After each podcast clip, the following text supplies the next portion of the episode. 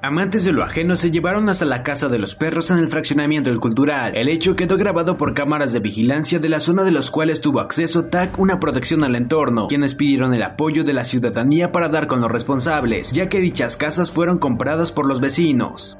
El gobernador de Puebla, Miguel Barbosa Huerta, dijo que el relleno sanitario de Tehuacán está clausurado y si el presidente auxiliar de Cuapan decidió abrirlo, esto corresponde a un delito, por lo que ordenará a la Secretaría de Medio Ambiente de Puebla atender el tema. Al mismo tiempo, pidió al ayuntamiento de Tehuacán hacer la clausura del lugar, mismo que tiene un costo aproximado de 40 millones de pesos. Mira, el relleno sanitario de Cuapan, hasta donde yo tengo informado, sí, por parte de la Secretaría de Medio Ambiente, está cerrado ya, clausurado, clausurado.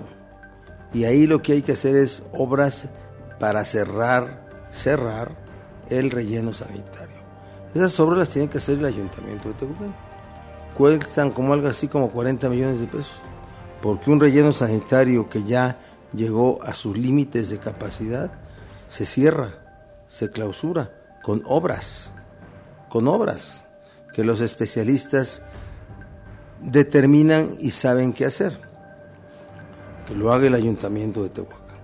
Con 27.134 antígenos aplicados concluyó la jornada de vacunación contra la COVID-19 para menores de 5 a 11 años y jóvenes de 12 a 17 años de edad, a la cual se destinaron 29.000 dosis. Por tal motivo, Jesús Romero Silva, regional de Bienestar, declaró que dicha campaña fue exitosa, ya que solamente sobraron 1.866 biológicos. En Tehuacán se desconoce cuántas personas se encuentran en situación de calle, debido hasta que ahora no se ha realizado un censo que determine la cantidad concreta de habitantes en esta condición, ya que la población es flotante, puesto que un día pueden existir hasta 10 individuos y a la fecha siguiente la cifra es completamente diferente, manifestó Grecia Lezama Rojas, regidora de grupos vulnerables y personas con discapacidad. De acuerdo con datos emitidos por la Fiscalía General del Estado, el delito de abuso sexual en el municipio de Tehuacán ha incrementado en un 110% de enero a agosto de 2022 en comparación a 2021, lo anterior ya que en el reporte de incidencia delictiva para este año se han registrado 31 carpetas de investigación por este ilícito y durante 2021 el número de denuncias en el mismo periodo de tiempo fue de 28. Un total de 17 millones de pesos es el adeudo que dejó la administración pasada correspondiente al pago de agua en el municipio ante la Comisión Nacional del Agua, de los cuales ya se han refrendado 11. Por tal motivo, el director de OSAPAT, Jaime Joel Castañeda, manifestó que son principalmente convenios los que aún no se comienzan a pagar, por lo que aún hay rezagos. de rezagos anteriores, que hay convenios que todavía no se empiezan a pagar y que están pendientes.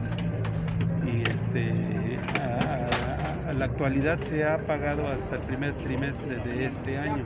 Se ha pagado, mira, teníamos un, rezago de 17 eh, millones.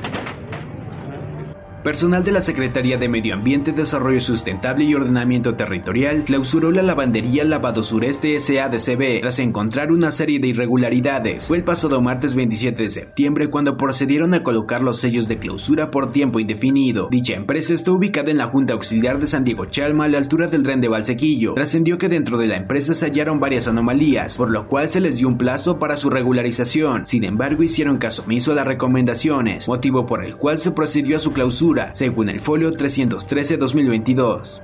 Con fractura en fémur y rodilla izquierda resultó un motopatrullero del grupo Omega al ser impactado por un automóvil cuando se dirigía a cubrir un auxilio. El accidente fue registrado a las 7.25 horas de este viernes en el crucero conformado con las calles 5 Oriente y 9 Sur de la colonia La Purísima. Fueron paramédicos de Cruz Roja quienes le brindaron atención prohospitalaria a Valentín Ende de 38 años, perteneciente al grupo Omega, adscrito al área de seguridad pública, quien al resultar con fractura en fémur y rodilla así como golpes en varias partes del cuerpo tuvo que ser trasladado a un hospital.